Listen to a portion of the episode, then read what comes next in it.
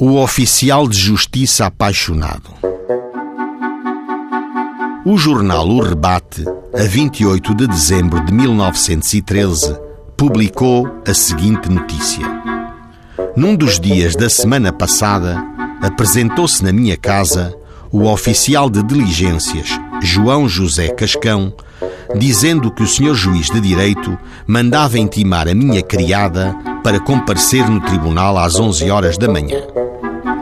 Transmitido o recado à dita serviçal, vestiu-se e foi a caminho do tribunal, onde apenas se encontrava o oficial referido, transformado em Dom Juan, que, sorridente, disse à intimada que o senhor juiz não estava, nem a mandara comparecer, mas que ele, minado por uma paixão assolapada, empregara aquele expediente para lhe propor a sua união marital mediante a quantia de 20 centavos por dia e renda de casa.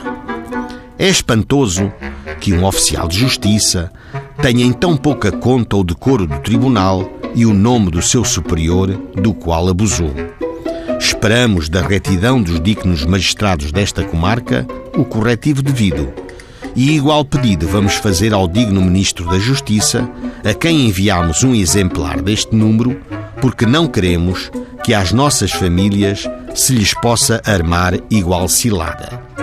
O regime das contemplações passou e o templo da justiça é digno de todo o respeito, não podendo ser conspurcado por um jogador que abusou da sua autoridade para fins tão nojentos. Face ao conhecimento dos factos que teve pelo jornal, o agente local do Ministério Público instaurou o competente inquérito e solicitou ao Sr. Juiz que intimasse Maria da Conceição Pereira, a aludida serviçal, a fim de prestar declarações. A Maria da Conceição prestou declarações em consonância com a notícia do jornal O Rebate. Não obstante, o Ministério Público despachou os autos não fornecem elementos suficientes para procedimento.